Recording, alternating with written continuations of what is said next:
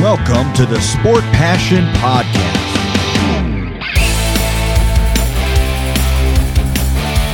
And here is your host, Lars Marendorf. Einen wunderschönen guten Tag und herzlich willkommen zum Sport Passion Podcast. Eine Serie in der zweiten Runde der NHL Playoffs stand noch aus. Drei Viertel der Conference Finals stehen bereits fest. Und gesucht wurde der Gegner der Tampa Bay Lightning. Und der wurde ermittelt zwischen den New York Rangers und den Carolina Hurricanes. Kurzer Blick zurück. Beide Mannschaften hatten ihre Heimspiele gewonnen. 1 und 2 in Raleigh. 3 und 4 in New York. Es stand 2 zu 2 und es ging zurück nach Carolina. Und da gab es ein 3 zu 1, was sich jetzt auf den ersten Blick auf der Anzeigetafel nicht so deutlich anhört, aber es war ein recht souveräner Sieg der Carolina Hurricanes, die ja, durch Trocek da mit einem Shorthander in Führung gegangen sind. Ähm, Mika Sebaniat konnte noch ausgleichen für die New York Rangers, aber dann endlich mal ein Powerplay-Tor im zweiten Drittel. Die Carolina Hurricanes gehen wieder mit 2 zu 1 in Führung. Svechnikov kann im letzten Drittel dann auch noch ausbauen. Und insgesamt, wenn man sich da auch die Zahlen zum Spiel anschaut, also wenn man dann eben da auch den Blick auf die Torchancen richtet, dann war es so, das Verhältnis da war 11 zu 7 für die Hurricanes, was die hochkarätigen Torchancen betrifft. 2,45 zu 1,35 der Expected Goals Wert, also ein 3 zu 1, entsprach durchaus genau dem, was auf dem Eis passierte. 27 zu 14 Schüsse war genau das, was sich dann auch im Ergebnis niedergeschlagen hat. Und Gerard Gallant, der Coach der New York Rangers, der sagte auch danach, seine Mannschaft hat müde gewirkt und dementsprechend oh, war es eben so, die Rangers mit dem Rücken zur Wand und die Situation hatten sie ja schon mal in der ersten Runde sogar mehrfach gegen die Pittsburgh Penguins. Aber natürlich war wieder die große Frage, wie reagieren auch die Hurricanes, denn die hatten eine ähnliche Situation gegen die Bruins auch schon und auch da haben sie es verpasst, in Spiel 6 dann auswärts die Serie schon klar zu machen, mussten in den Spiel 7 gehen. Und in diesem Fall eben wieder dann eine Gelegenheit für Carolina auswärts vielleicht dann mal vorzeitig eine Serie zu beenden. Aber auch das hat diesmal nicht geklappt, denn die Rangers spielen ein gutes erstes Drittel, gehen durch zwei Tore durch Tyler Mott und durch wieder Sibaniat in Führung. Wieder ein Überzahltor für die New York Rangers, mit dem sie da eben dann das 2 zu 0 machen. Äh, Philipp Cheetel, der auch gute Playoffs bisher spielt, der sorgt für das 3 zu 0 und ja, danach tauschen sie ein bisschen Tore aus. 3-1, 4-1, relativ schnell hinterlang, hintereinander. Cheetel mit seinem zweiten Tor. Und da war es dann auch so, dass die Carolina Hurricanes Anti-Ranta eine Pause gegönnt haben. Ähm, auch wenn man die ersten beiden Tore sich angeschaut hat, sind keine Tore, wo man sagt, okay, die muss er jetzt unbedingt kassieren. Ähm, da war es schon so, dass man da eher auf Torwartfehler oder sagen wir mal auf haltbaren Schuss dann entscheiden konnte, wenn man das analysiert hat. Und ja, die Carolina Hurricanes auch insgesamt mit einer Leistung, wo man wieder so ein bisschen das Gefühl hatte, ja, sie waren überlegen, ja, sie haben sich Torchancen rausgespielt. 22 zu, Moment, einmal kurz nachgucken, wie war das Verhältnis bei den hochkarätigen Torchancen? 22 zu 10, genau, also klar besser, was die Torchancen betrifft. Nur, es fehlte irgendwo dieser unbedingte Wille, zumindest war das bei mir so vom Fernseher, dass ich immer so ein bisschen das Gefühl hatte, naja, äh, sie wissen aber, dass da Shestok entsteht und dann versuchen sie irgendwie doch noch etwas anders den Puck zu schießen, etwas anders ihn irgendwie dort reinzubekommen und das gelingt nicht und anstatt den einfachen Play zu machen, den einfachen Schuss vielleicht, war es dann so, dass dabei eben dann kein Tor rauskam und die Rangers auf der anderen Seite zu Hause wieder komplett verändert, sehr, sehr fokussiert. Natürlich auch wieder, wenn man sich auch die Metriken anguckt, äh, Corsi-Wert klar für die Carolina Hurricanes, alles andere auch. Ähm, Schussverhältnis 32 zu 20, also auch ähnlich wie das in, in Spiel 5. Aber irgendwo sind die Rangers dann eben das Team, was diese Torchancen nutzt, was natürlich auch ein bisschen da von schlechtem Goaltending beim Gegner profitiert hat.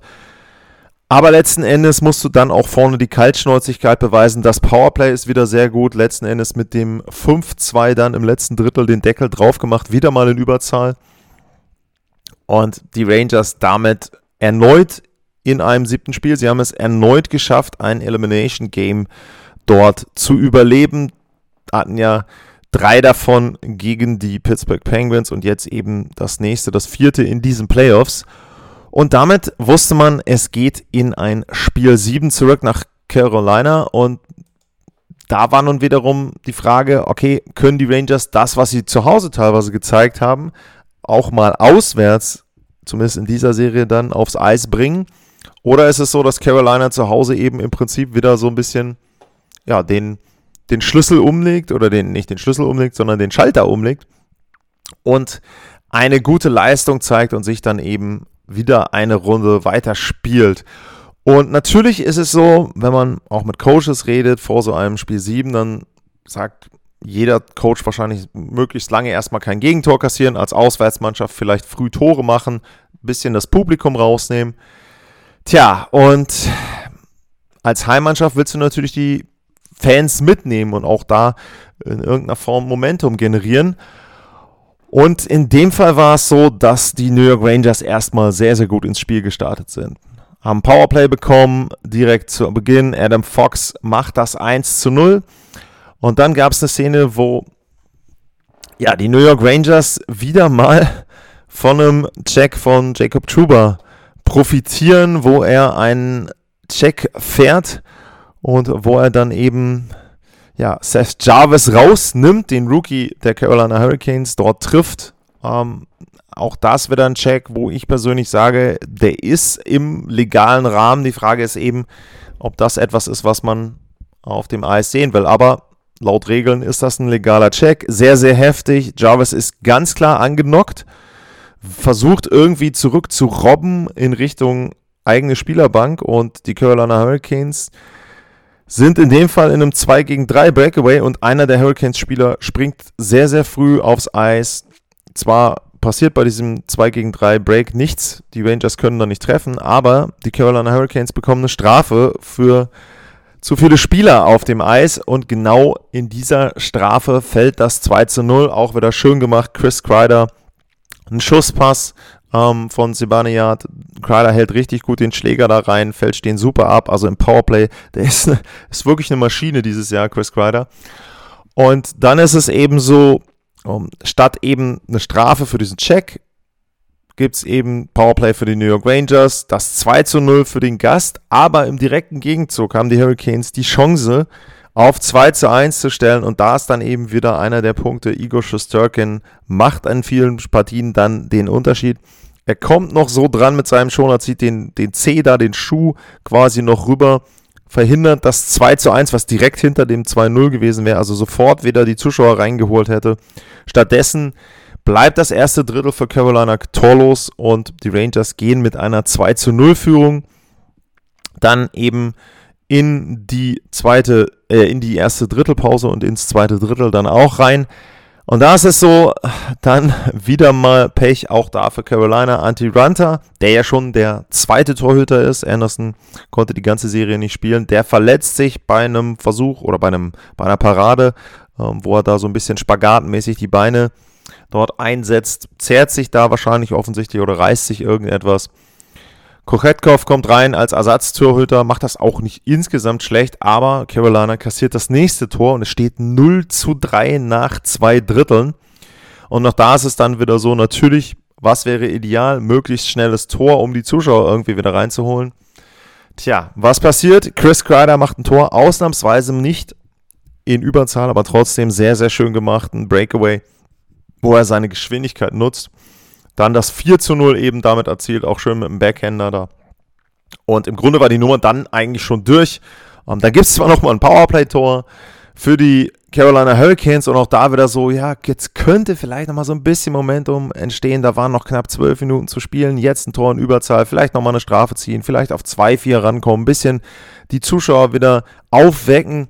Und was passiert? Keine Minute später, 40 Sekunden später, wieder Cheetle, der eine super Playoff-Serie dort auch spielt, bisher super Playoffs, macht das 5 zu 1 für die New York Rangers. Damit dann, würde ich sagen, endgültig der Deckel drauf. Nachher fällt noch ein Tor durch Domi, eins durch Cobb, aber letzten Endes souverän ein 6 zu 2 Auswärtssieg der New York Rangers. Und da muss ich eben sagen, wenn man dazu die Statistiken sieht, dann könnte man natürlich sagen, ja, Carolina hat besser gespielt, hätte vielleicht auch ein besseres Resultat verdient gehabt, denn die Statistiken sagen in dem Spiel auch wieder 20 zu 14 Torchancen für die Carolina Hurricanes, Expected Goals Wert von 3,23 zu 2,4. Aber das ist nicht die ganze Wahrheit. Es ist so, dass die Rangers sehr, sehr fokussiert wirkten für mich, vor allem im ersten Drittel. Sie haben eben direkt die beiden ersten Chancen da genutzt. Ähm, dann immer, immer wieder, wenn es eine Chance gab, haben die Rangers zugeschlagen. Das 3-0, das 4-0, das waren eben Situationen. Sie hatten nicht viel an Chancen, aber dann waren sie da. Und auf der Gegenseite war es eben auch so, dass die Carolina Hurricanes immer so ein bisschen den Eindruck erweckt haben, ähm, dass sie schon verzweifeln. Da gab es eine Szene, selbst vor dem 4-1 gab es eine Szene, wo äh, Shesterkin, glaube ich, neben dem Tor war. Der Puck wird dann von den Rangers gerade noch so von der Linie gekratzt und meines war es Sebastian Aho, der, der dann ja im Prinzip schon kopfschüttelnd wegfährt und im Grunde schon aufgegeben hat. Es fällt dann zwar noch das 4-1, aber das war für mich so ein bisschen sinnbildlich, dass die Hurricanes komplett verzweifelt sind an Shesterkin und letzten Endes dann eben auch zu Hause ja, den gegnerischen Goalie nicht mehr wirklich knacken konnten. Ähm, das Powerplay wirkte immer irgendwie trantütig, da war nicht so richtig der Drive dahinter, da war nicht so richtig Power dahinter, auch mal Rebounds zu generieren, Traffic zu generieren, abgefälschte Schüsse und so weiter und so weiter. Da waren so viele Sachen, natürlich alles Kleinigkeiten. Also ich will nicht sagen, dass Carolina insgesamt komplett schlecht gespielt hat, aber das hat ihnen wehgetan. Natürlich die Verletzung von Jarvis, gar keine Frage, der hat im Powerplay auch mitgespielt. Auch das hat ihnen wehgetan. Aber irgendwie, ja, die Rangers sind in das Spiel gegangen, so hatte ich das Gefühl, um diese Partie zu gewinnen. Und die Carolina Hurricanes vielleicht nicht zu sagen, wir wollen nicht verlieren, sondern eher so mit dem, mit dem Gefühl, naja, wir werden das schon gewinnen, hier zu Hause gewinnen wir eh immer. So ein bisschen hatte ich das Gefühl.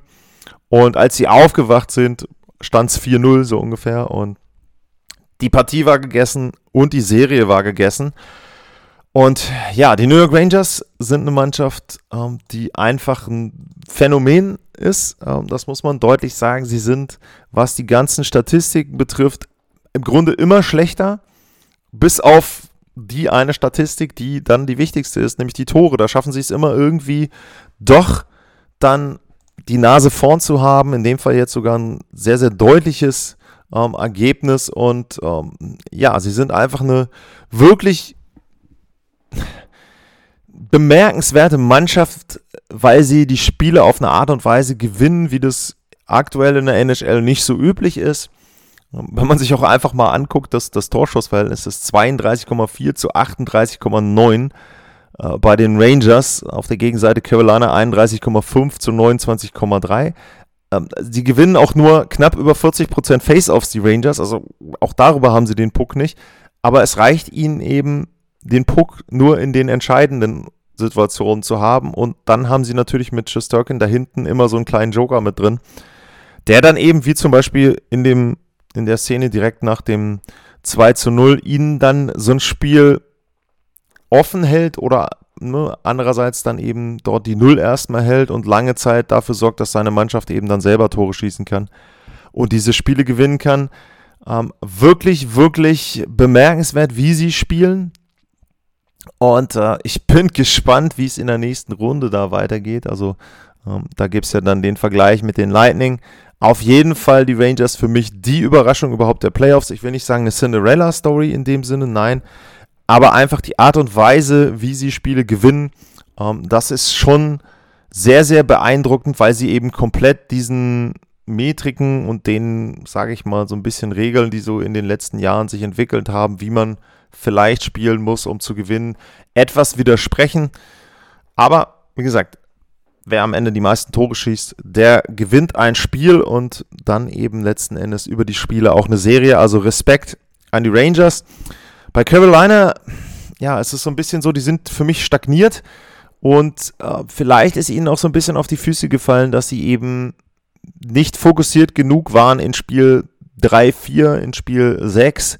Ähm, vielleicht hätten sie die Serie gegen Boston etwas früher entscheiden müssen. Auch da eben sehr lange ähm, dann die Serie in sieben Spielen laufen lassen. Das könnten so kleine Punkte sein, die mit reinspielen. Natürlich, klar, what if, äh, wenn Anderson spielt, sieht das Ganze etwas anders aus, sicherlich. Aber äh, ja, letzten Endes war Ranta ja auch nicht der schlechteste Torhüter, den sie hatten. Also da war es jetzt nicht so, dass das ein kompletter Backup war. Das war der kurze Rückblick auf die Serie, auf die letzten drei Spiele der Serie Rangers gegen Hurricanes. Und damit erstmal vielen Dank für heute.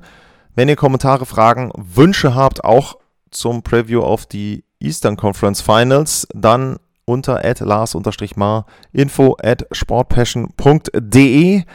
Ansonsten gilt wie immer, bleibt gesund, vielen Dank fürs Zuhören und bis zum nächsten Mal. Tschüss.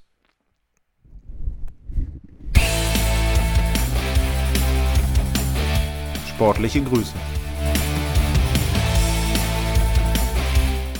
Das war's, euer Lars.